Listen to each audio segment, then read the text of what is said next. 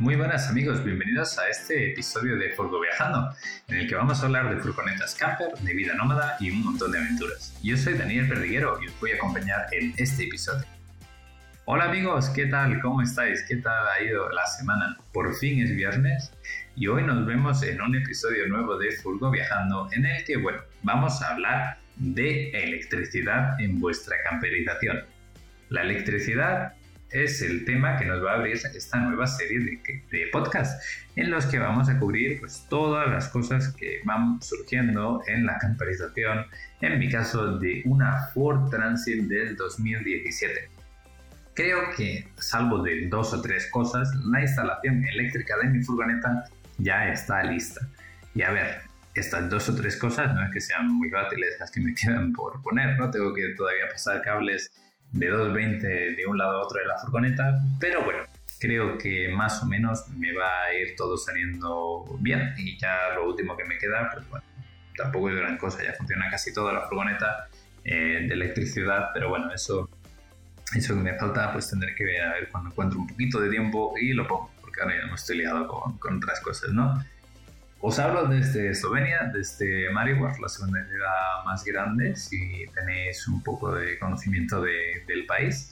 Y bueno, eh, de momento pues estaré aquí hasta enero con mi pareja eslovena, que eh, luego aprovecharemos y nos iremos pues los dos juntos conduciendo hasta Málaga y ya tenemos un vuelo de Málaga a Oporto y de Oporto a Toronto, que nos vamos el día 29 a esta aventura de un año como poco en nuestra Working Holiday Visa y bueno, pues con muchas ganas, mucha ilusión y acabando aquí el trabajo en Eslovenia, eh, que bueno, va a dar un poquito de cosa dejarlo, ¿no? Porque empecé a trabajar ahí por eh, octubre de 2019 y han pasado pues muchas cosas en este país que bueno, claro, da, cosita, ¿no? Da cosita dejar eh, siempre la vida anterior pues para para dar el salto a una nueva, ¿no?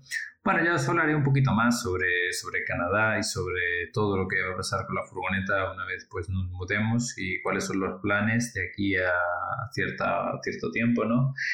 Pero ahora mismo, pues bueno, pues vamos a, vamos a saltar en el tema de hoy, que es la electricidad en una furgoneta camper, ¿no? Venga. A ver, la electricidad, como digo, trae de cabeza a muchísima gente cuando empieza con con ella, ¿no?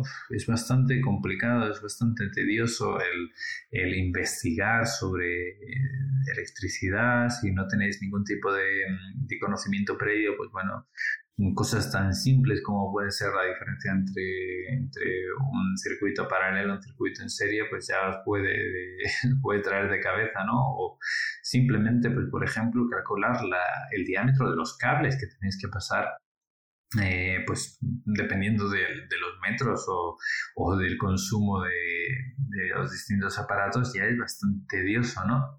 Entonces, bueno, hablar eh, de electricidad es un tema bastante, bastante complejo, así que poneos cómodos, sentaros, porque creo que esto nos va a llevar un ratito, ¿no? A ver, lo primero que mucha gente os va a decir si empezáis a investigar sobre electricidad es que existen dos mm, sistemas para furgonetas camper dependiendo pues de vuestra, vuestras perspectivas con la furgoneta en sí y de lo que estéis buscando, ¿no? A ver, quiero decir que existen dos soluciones, ¿no? Una de ellas es la solución portátil y una es la solución fija o estacionaria en vuestra furgoneta, ¿no?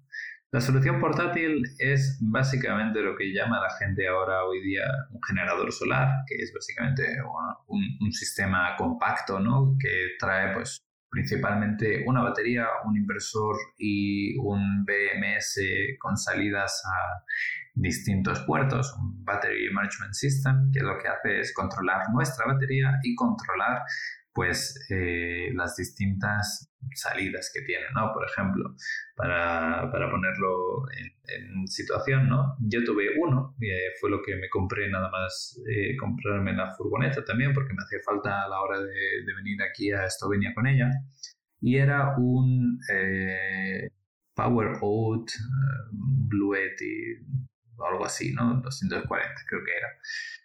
Vale, esto era básicamente, como digo, una batería que lo que traía era en la carcasa pues un, eh, una unas cuantas salidas a USB normal, USB-A, ¿no? Y luego, pues USB-C y en la parte trasera traía dos enchufes directamente. Entonces yo, pues tranquilamente podía primero cargar la batería en mi casa, luego sin tener que instalar eh, nada, directamente encenderla y pues conectar mi ordenador y trabajar desde donde estuviese en el mundo en ese momento. ¿no? Como digo, lo usé principalmente pues para venir aquí a Muy bien, eh, esa la acabé vendiendo. Y los inconvenientes que yo, les que yo le encontré a esta, esta eh, batería externa fueron muchos, pero empezando por el principio era que pues mm, se me quedaba corta, ¿no? A la hora de, sacar, eh, por ejemplo, la corriente a 12 voltios, lo único que me permitía era una cantidad limitada de, potencia eh, fuera, ¿no? O sea, cuando yo conectaba, por ejemplo, la toma de mechero, pues no me dejaba sacar toda la energía que yo quisiese, me, me escapaban pues a unos cuantos amperios. Luego veremos cómo funciona esto. Y cuando yo sacaba pues de, la toma de mechero a... O sea, digo de la toma de mechero porque era la salida más potente que tenía. La otra, el otro tipo de salidas que, tenía era pues a un... Eh, eran de USB A o de USB C y eran pues con menos potencia todavía que el mechero, ¿no? Entonces yo quería sacar pues de mechero a un terminal, a un panel de fusibles y luego pues del panel de fusibles a los distintos elementos que iba a conectar. Pero cuando hacía el cálculo digo, contra, si es que estoy conectando aquí la calefacción, voy a conectar el frigorífico, voy a conectar las luces, voy a conectar todo y pues por ejemplo, si no lo sabéis, cuando la calefacción inicia pues pega un pico de corriente bastante elevado que claro que no podía, la, batería en sí no lo podía soportar. Entonces, pues ya simplemente poniendo la, calefacción a la, a, la batería, pues ya, ya no podía usarla, Entonces ya, ya, tenía un problema ahí.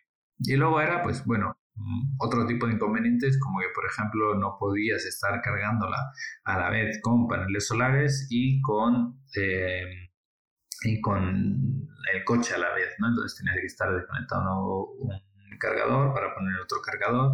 Bueno, pues un montón de, cosas que no, me acaban de llenar, como además que el MPPT que traía incorporado pues te limitaba la potencia también, no sé si era 20 amperios, que bueno, eh, tampoco era, era mucho más lo que tú podrías cargarlo, pero bueno, eh, mi idea con el panel solar y la instalación eléctrica era otra, ¿no? No era, no era la que la batería pues, soportaba. Muy bien, pues entonces al final lo que hice fue venderla y ya está. Pero yo recomendaría estos sistemas portátiles pues a alguien que está buscando, si tú estás buscando por ejemplo pues tener una instalación eléctrica compacta que te puedas llevar de la furgoneta, del coche, de lo que sea y no quieres comerte mucho la cabeza en cuanto a eh, investigar y pasar cables y demás, pues bueno, pues es lo mejor directamente te compras un panel solar eh, flexible portátil o un panel solar que puedas conectar en tu furgoneta y que cumpla los requerimientos de tu batería y ya está. Y si, bueno, o si no quieres cargarlo con solar, pues lo cargas antes de salir de casa y listo, ¿no? Vas a tener un 2 en 1 por un precio pues más o menos mm, relativamente igual lo que te saldría pues si te, te, lo haces por tu cuenta, ¿no? Porque las baterías de litio son bastante caras hoy día, ¿no?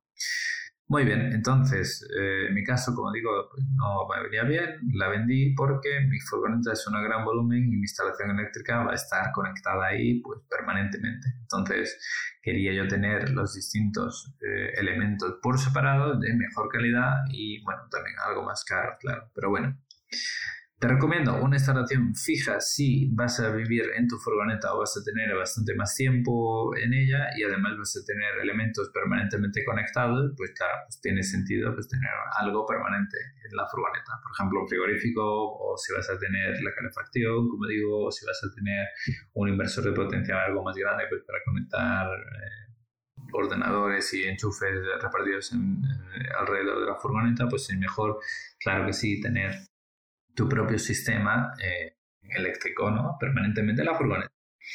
Vale, pues entonces, dando el paso al sistema eléctrico permanente y no al portátil, ¿Qué es lo primero a lo que vas a tener que prestarle atención ¿no? si, si, vas a tener un sistema eléctrico portátil?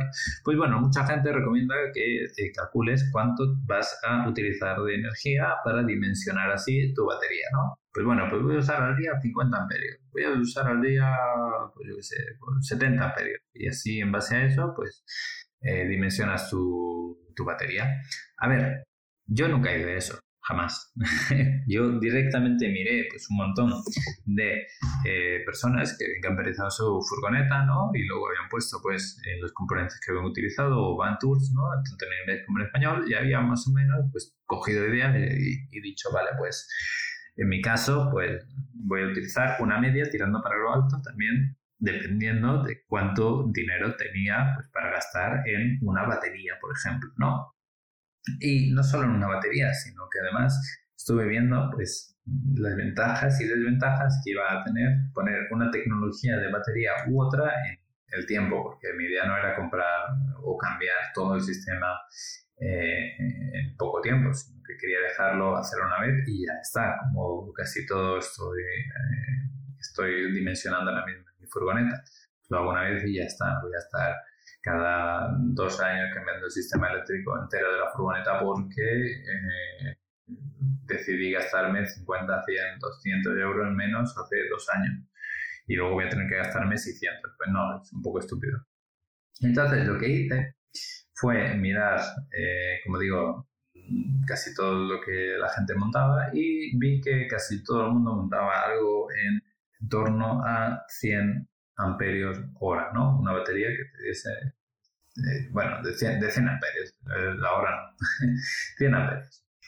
Y listo, pues lo que hice fue mirar que mm, había distintos tipos de tecnología que, que, que, podía, que podía tener 100 amperios hora y si, eh, perdón, 100 amperios.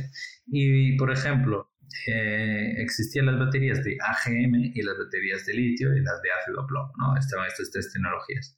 Claro, para yo tener disponibles 100 amperios en una batería de litio, yo simplemente tenía que comprar una batería de 100 amperios, ¿vale? Que eran bastante caras, pero ahora hablaremos de precio. Luego, para tener 100 amperios disponibles en una batería de eh, AGM, yo tenía que tener el doble, porque esas baterías, por la tecnología que tienen en sí, no las pueden descargar normalmente más del 50%, no es recomendable si no quieres que empiecen a perder eh, capacidad de carga. Entonces, pues bueno, pues eh, en mi caso mm, decidí curarme salud y pues tener directamente pues una batería de litio, que es una tecnología mucho más moderna, más fiable eh, y que tienen normalmente instalado además un BMS, ¿no? que es un Battery Management eh, System, que directamente pues, me va a controlar, me puedo conectar por Wi-Fi, no tengo que tener ningún tipo de monitorización, como por ejemplo en una de, de AGM o de ácido plomo, ¿no? que además las de ácido plomo es que no se montan siquiera en furgonetas normalmente y casi todo el mundo pues va con estas de, de AGM o de ciclo profundo, ¿no? que es más o menos lo mismo. Vale, pues eh, sí que tiene un inconveniente, que es el precio. Pues normalmente las baterías de litio, eh, el precio pues es bastante más elevado. Quizá a veces llega casi hasta el doble de una de AGM, ¿no? Pero bueno, pesan bastante, bastante menos, como digo, eh, ocupan menos espacio y además pues es una tecnología que te permite eh, descargarlas completamente casi ¿no? y luego pues te va a dar el mismo rendimiento desde 100% de la carga hasta pues casi el 0% de la carga ¿no? es como la batería del móvil el móvil te funciona igual si está completamente cargado o si no Vale, pues entonces lo que hice fue eso, ¿no? Primero elegir esa batería de 100 amperios hora. Si tú estás mirando distintos tipos de batería, pues para que sepas que, como digo, son más caras, pero a mí, por ejemplo, me costó, creo que pagué unos 470 euros por esta batería de 100 amperios hora y de momento nunca me he quedado sin batería. O sea que bien. También tienes que tener en cuenta una cosa, que la gente, pues, no sé cómo, pero se pasa por, se pasa, ¿no? no lo comenta. Y es que si tú tienes una batería de 100 amperios hora, no significa que tú a lo largo del día, por ejemplo, vayas a estar eh, gastando, pues si, utilizas 70, tú no necesitas una batería de 70 porque el sol te está dando la placa o tú estás conduciendo durante el día, entonces el consumo que tengas es que no cuenta. Si tienes la batería al 100% y durante el día estás gastando menos de lo que te está entrando por el panel solar, la batería va a seguir estando al 100%, ¿vale? Entonces es eh, la capacidad de nuestra batería más lo que nos va a generar la, pues, la placa solar o que tú conduzcas durante el día. O sea que al final es complicado mm, gastar una batería depende de lo que hagas, pero bueno, es complicado que, yo que sé, una claraboya o la calefacción te vaya a utilizar eh, el 100% de la batería, casi imposible, ¿no? Aunque sea una, una, batería de 50 amperios, yo creo que va bien, ¿no? Al menos pues, es lo que yo estimé. Sin embargo, yo quería tirar por lo alto porque eh, normalmente yo iba a utilizar también un inversor de potencia, que luego hablaremos, ¿no?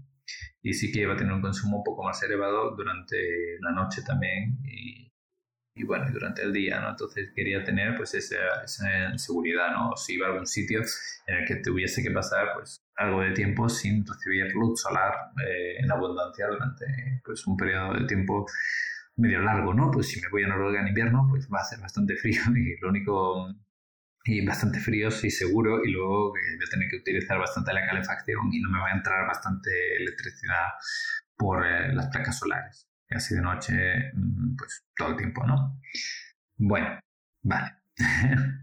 Eso por ahí, las baterías. Eh, luego, eh, por ejemplo, la forma más común de cargar esta batería, que es lo primero que vamos, de lo que vamos a hablar, tenemos básicamente tres formas de cargar esta batería, ¿no? Una vez estamos en la carretera sin, sin poder cargar, eh, eh, sin poder cargar la batería pues, en nuestra casa. Y estas tres formas son el short power, ¿no? O, el, o, la electricidad directa, ¿no? Un cargador de baterías puro y duro, ¿no? Luego tendríamos eh, la, la, forma de cargarla con una placa solar o con, con energía solar, ¿no? Y luego tenemos el motor de nuestra furgoneta, o de nuestro coche, ¿no? De por sí. Vale, para estas tres cosas necesitamos, mm, igualmente, para estas tres formas necesitamos tres cosas distintas. Por ejemplo, para cargar la batería con eh, el panel solar necesitamos un controlador solar. Estos hay dos, básicamente. El MPPT, que es el Maximum Point Tracking, ¿no? que esto lo que nos va a hacer es pues, que nuestra placa solar funcione eh, normalmente al máximo rendimiento siempre que pueda, o el PMV, creo que es ahora así, ¿no? que esto es un controlador bastante más baratos, pero que además pues mm, no nos, o sea, nos van a regular la salida de la placa solar, podemos tener la placa directamente a la batería, ya que fluctúan tanto el amperaje como el, el voltaje. Nuestra batería tiene que estar cargada siempre al mismo voltaje, ¿no? Entonces, el problema de los controladores más baratos que no son MPPT es que eh, fluctúa mucho eh, fluctúa mucho cuando nos van a estar dando electricidad o no. Por ejemplo, en un día soleado van a funcionar bien, pero en un día eh, nublado, normalmente pues es que ni siquiera deja que cargue la, batería y siempre necesitan pues un mínimo eh, amperaje voltaje de la batería de, la placa para funcionar. En cambio el MPPT lo que nos va a hacer es convertir casi por arte de magia, ¿no? Eh, voltaje amperaje para que siempre nuestra batería cargue el mismo voltaje y aunque esté nublado pues vamos a conseguir algo de carga para nuestra batería. A ver si consigo conectarme porque estoy dentro de, casa, pero eh, me puedo conectar, por ejemplo, para mi, a, mi MPPT, ¿no? Y poder ver cuánto me está cargando. A ver si me llega y ahora os digo, mientras vamos hablando con el, eh, con, este podcast, pues a ver si me llega y os digo a cuánto me está cargando. No, no me llega, pero bueno, ya os lo diré. Pero normalmente me carga, aunque esté nublado, sigue funcionando bastante bien y no, no tengo ningún problema eh, de carga. No voy a recibir la misma carga que durante un día soleado o de verano, ¿no? Pero sí que algo de, de carga me llega por muy poquita luz que haya, ¿no? Vale, eh, otra forma, bueno, la marca más conocida para MPPT es Victron, pero sé que hay otras que también funcionan bien, ¿no? Como por ejemplo, si metéis en Amazon y la, veis, eh, no me acuerdo ahora mismo de cómo se llama, voy a intentar mirar mientras eh, hacemos el podcast, ¿no? Eh, pero bueno, la otra forma que tenéis de cargar la batería es con eh, como hemos dicho, con el alternador del coche. Normalmente las baterías de AMG o las de ácido plomo se pueden cargar con un relé que es relativamente barato, ¿no? costará a lo mejor son 30 euros y este relé lo que permite es que al conectarlo a la batería directamente, eh, a la batería del coche directamente, pues vayas a extraer carga y se va a desconectar cuando no llega electricidad del alternador del coche y pues no os vais a quedar nunca sin batería. Paráis el motor, se desconecta el relé y ya está. Pero cuando encendéis el motor y ya está cargada la batería principal del coche, pues os va a dar carga a la batería secundaria. Sin embargo, este relé no funciona con la batería de litio, con lo que necesitáis otra cosa, una cosita que se llama booster. ¿Vale? Y un booster lo que hace es coger directamente eh, el alternador, la energía que llega del alternador del coche y os la boostea. ¿Qué es boost? Pues básicamente os la amplifica, ¿no? Es un amplificador de energía. Y eh, dependiendo de los amperios que compréis, eh, porque hay distintos, em, distintas capacidades y potencias, pues os va a permitir cargar vuestra batería a un amperaje o a otro. O sea, que va a cargar más rápido o menos rápido. También depende de la batería que tengáis, cuántos amperios puede aceptar de carga, ¿no? Porque, como digo, ya hay, distintos. Por ejemplo, si no recuerdo mal, de Victron Energy, eh, el, um, booster que tiene, por ejemplo, viendo aquí un poco, ¿vale? Se llama Orión y este Orión viene con distintos amperajes. El que yo tengo es el más potente y es uno de 30 amperios, ¿vale? Pero existen otros de 15 amperios, creo que son. Sí, 15 amperios. Vale. Y luego igualmente, ya que estoy aquí en, esta, en Amazon, os voy a mirar que el otro MPPT un poco más barato se llama, eh, bueno, la marca es EPEVER, ¿vale? Que no, no me acuerdo. Vale. EPEVER, un MPPT que según las reviews de gente aquí en Amazon es bastante, bastante popular también. vale. Eh, muy bien, pues entonces para litio necesitaréis este booster para cualquier tipo de batería de AGM, os va bien un relé separador de potencia, ¿no? Vale, eh, ¿qué más? Pues tenemos el otro, la otra forma, la última, la última forma, que es directamente cargarlo. Pues necesitáis un cargador de batería. Si habéis visto, muchas autocaravanas pues tienen en el exterior una toma de un enchufe, ¿no? normalmente es el enchufe macho, de hecho en, en, las autocaravanas o la toma externa de corriente, y un enchufe... Eh, bueno, le conectaréis un enchufe hembra, ¿no? Estos enchufes, normalmente estas tomas externas, eh, van conectadas a, esta, o sea, le entra energía y esa energía mm, la, ponéis a un cargador de baterías que está en el interior de la furgoneta y luego conectado pues a, vuestra, a vuestra batería directamente, ¿no? O sea, el cargador de baterías conectáis a la batería per se y en otro extremo al eh, exterior de la furgoneta, este enchufe macho que da la toma exterior. Y pues igualmente, como todo, en la furgoneta tenéis distinto amperaje pues, para cargar la batería. Este amperaje, pues normalmente es aquí que estoy viendo el de 15 amperios de Victron Energy, Em, cuesta unos 130 euros y luego un cargador, eh, una toma externa de 30 amperios, pues os cuesta unos 230. A ver, em, en mi caso yo no sé si os recomendaría tener una toma externa, depende del tipo de viaje que hagáis. ¿Vale? O de si estáis en una situación extrema, en la que pues es que no tenéis luz solar y no conducís, pues bueno, y estáis en casa algún familiar, se tiene que dar estas tres cosas, o en un camping, o bueno, o alguien que os deje un enchufe, pues entonces sí que podéis cargar vuestra batería con esta corriente externa, una toma externa. Pero en mi caso se da tan poco, se da muy, muy poco esas tres situaciones que para mí pues no era necesario ponerlo. Sin embargo, yo quería eh, tenerlo porque, eh, bueno, pues si dejas la batería, la furgoneta aparcada durante un tiempo, pues es bueno refrescar la carga de cuando en cuando, ¿no? Entonces, en mi caso, pues, eh, o si voy a algún camping, pues también. Lo que hice no fue poner un cargador de baterías per se, puse un Victron uh, Multiplus Compact, ¿vale? Em, ¿Qué es esto? ¿Qué es esto? Esto es un aparato bastante grande que yo no lo creo que no sé si lo he visto en furgonetas antes, seguramente sí. Pero bueno, son, aparatos bastante caros y bastante eh, grandes, aunque sea compact, sigue siendo bastante grande. Lo que te permite es tener tanto un inversor de corriente, o sea, se te coge tu batería y te da salida a enchufe normal de casa, 220, como un cargador externo. O sea, yo puedo conectar, como digo, mi batería, o sea, mi cable desde fuera, al exterior de la, de la furgoneta y cargar eh, mi batería.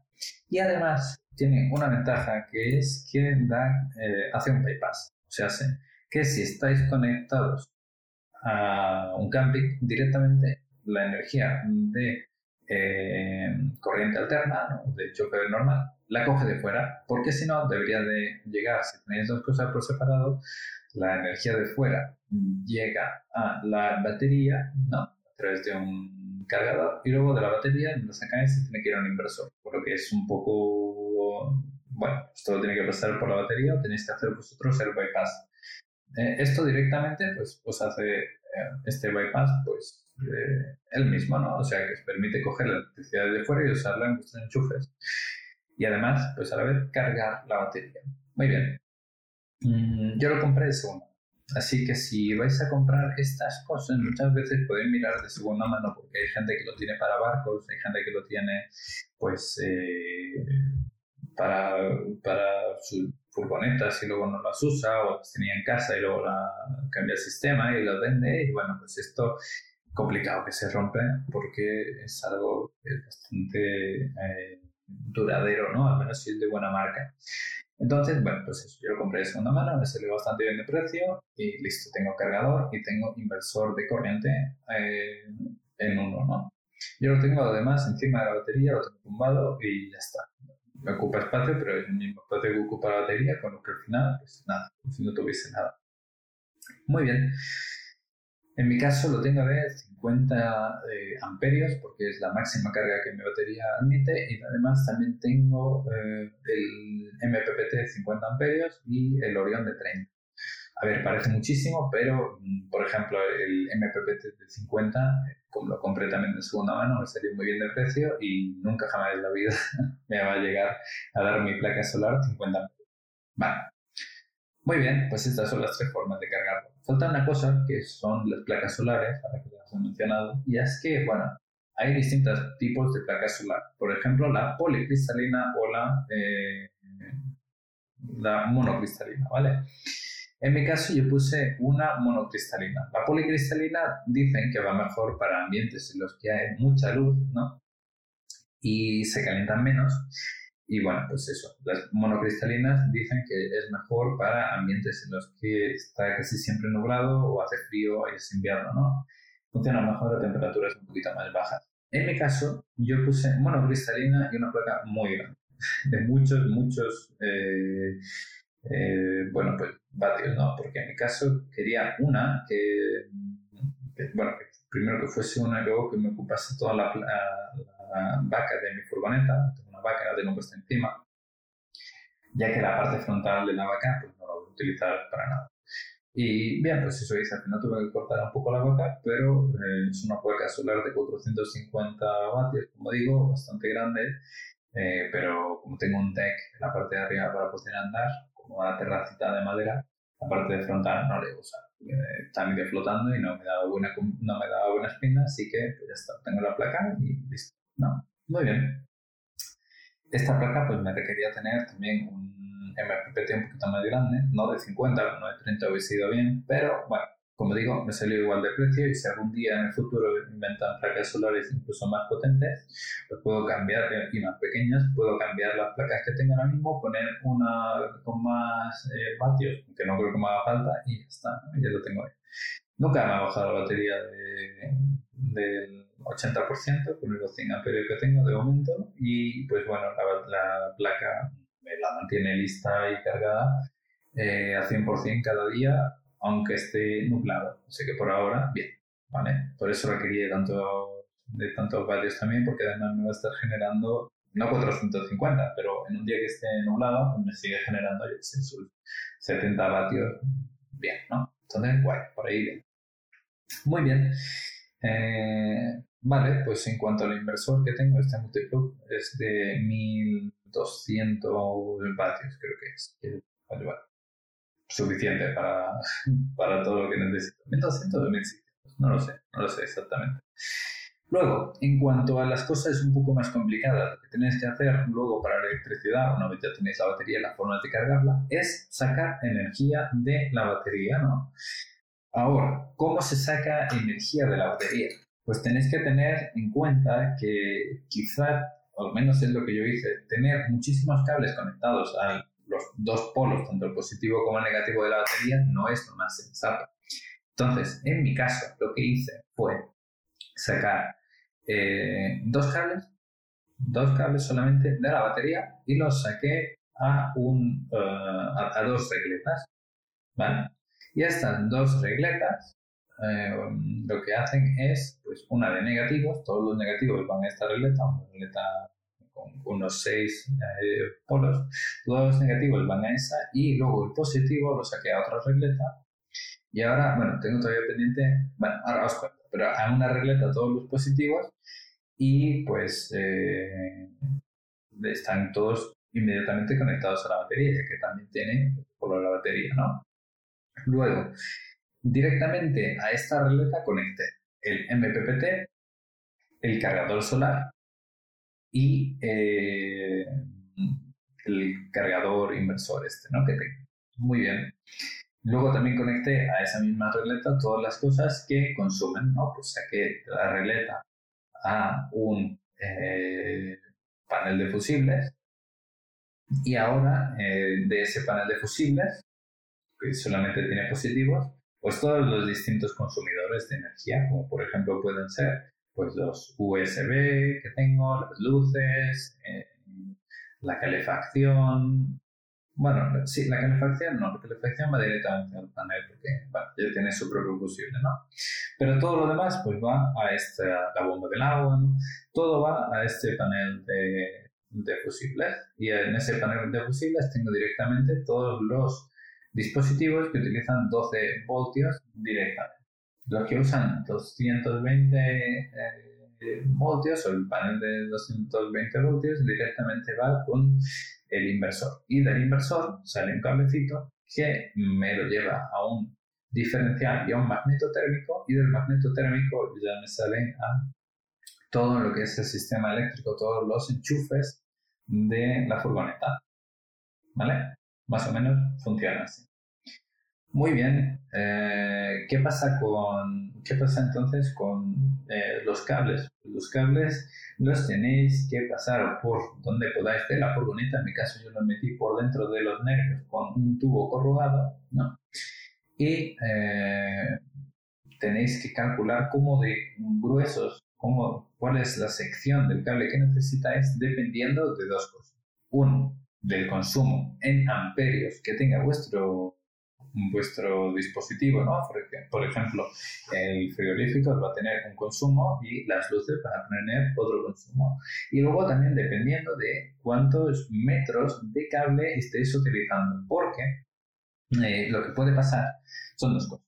Uno, que el cable sea muy fino y que con la cantidad de amperios que le estáis poniendo al cable para que pase, ¿no? por ejemplo, digamos que eh, frigorífico, es así, ¿vale? Consume 20 amperios. Y ahora pones un cable que soporta como mucho 5 amperios. ¿Qué va a pasar? Que se va a quemar el cable. y se quema y ya está, porque podéis poner un fusible de 20 amperios y que el cable solamente soporta 5, el fusible no se va a fundir, pero el cable va a quemarse. Entonces eh, tenéis que tener muy en cuenta se va a quemar literalmente, que puede prender fuego. Entonces tenéis que tener muy en cuenta cuál es el consumo en amperios que, que, vais a necesitar. Además, otra cosa tiene que ser también coherente, ¿vale? Y es que eh, los sistemas de 12 voltios necesitan eh, bastante sección de cable, mucha sección de cable, porque eh, básicamente a mayor el voltaje, menor el amperaje. Funciona así. Y a menor el amperaje, más pequeñitos los cables pueden ser. ¿Vale? Para que tengáis una referencia, eh, tenéis que mirarlo todo muy bien, ¿vale? Pero el voltaje por el amperaje de, un, de, lo que sea, da el wattaje o el consumo en sí. Los vatios son el consumo que algo tiene. Entonces, por ejemplo, si tenemos algo que consume, digamos, 220 vatios, en 220 eh, directamente es un amperio. Un amperio, porque multiplicamos 220 voltios por un amperio, pues nos da 220 vatios. En eh, sistemas de 12 voltios, tenemos que coger 220, lo dividimos entre 12 y nos da que, por ejemplo, este, este 220 vatios, pues en un sistema de 12 voltios nos está consumiendo 18 amperios. ¿Vale? Por lo que necesitamos un cable que nos soporte 18 amperios. Un cable bastante bueno. Tenéis que mirar en la página, eh, en las páginas, bueno, en Google hay una página que se llama pues, eh, Cable Size Calculator. Y ahí directamente, o, Solar Power pues, eh, Calculator. Y ahí directamente os, os, va a preguntar qué tipo de voltaje tenéis, cuánto, mm, es una calculadora, cuánto metros van a ser vuestros cables o cómo de lejos está vuestro, vuestro dispositivo que consume de la batería o de donde esté, de donde empieza el cable y ese cálculo pues lo tenéis que hacer pues para ver qué tipo de, de sección vais a tener. o va a dar directamente, pues bueno, necesitáis un cable de 4 milímetros cuadrados, necesitáis un cable de eh, 2,5 milímetros cuadrados, ¿vale? Y así básicamente funciona. Luego, algo muy importante también que se me ha olvidado mencionar y que yo tengo problemas ahora es que eh, yo no separé las cosas que cargan la batería con las cosas que usan, que usan eh, consumo, ¿no? que tienen consumo eléctrico. Entonces, mi placa solar va a la misma regleta que las luces, por ejemplo, ¿no? o que el panel de fusibles, al final es donde están las luces. ¿Qué pasa? Que cuando yo desconecto la batería, porque tengo un desconectador entre la batería y esta regleta, la placa solar me sigue dando energía a el panel de fusibles. Entonces, yo, aunque apague las luces, básicamente por la noche, por ejemplo, quitando el desconectador de baterías, ¿no? Lo que pasa es que durante el día las luces se van a volver a encender y van a tener corriente porque le está llegando corriente de la placa solar. Entonces, tenéis que desconectar o básicamente poner dos regletas, una cosa para una regleta para las, eh, los consumidores de potencia y otra cosa para los que os dan potencia, para los cargadores de batería, ¿vale? Para lo que os mete corriente en el sistema. Importante y fallo gordo que he hecho yo. Esto lo podéis hacer simplemente con los positivos, los negativos dan igual, pero los positivos sí que tienen que estar distintos, en todos los regletos distintos, ¿vale? Bueno, ha sido un montón de información. Eh, la electricidad en una furgoneta es medio complicada, pero eh, me podéis dejar todo tipo de preguntas, todo tipo de consultas y de dudas, porque al final después de haber hecho ya la instalación en mi furgoneta, más o menos controlo el tema, no soy experto, pero sí que os puedo contestar ciertas cosas que eh, hasta que no las veis funcionando, como por ejemplo cuánto, cuántos amperios os da el panel solar si lo conectáis con una MPPT de 50 en vez de con una de 30, pues son cosas que puedo contestar yo, ¿vale? Eh, porque yo hasta preguntando a gente eh, ingenieros eléctricos, no tenían ni puñetera idea de si eh, el panel solar me iba a convertir, bueno, el NPPT me iba a dejar los 14 voltios, pero luego me iba a dar más amperios de los que, de los que me daba el panel solar en sí, porque me los iba a transformar, ¿no? Bueno, yo qué sé. si tenéis preguntas y estáis en una parte, una fase muy, muy avanzada, pues me podéis mandar uh, un email a hola.furgoviajando.es.com lo mismo es, eh, y os, puedo contestar por ahí, ¿vale? Si no, pues me dejáis un comentario aquí en las notas de, del programa, de, sea que me estéis escuchando, en Spotify y demás, y os lo contesto rápido. Venga, gente, nos vemos en próximos vídeos, probablemente con la instalación de agua en vuestra furgoneta. Un saludo y un abrazo. Hasta luego.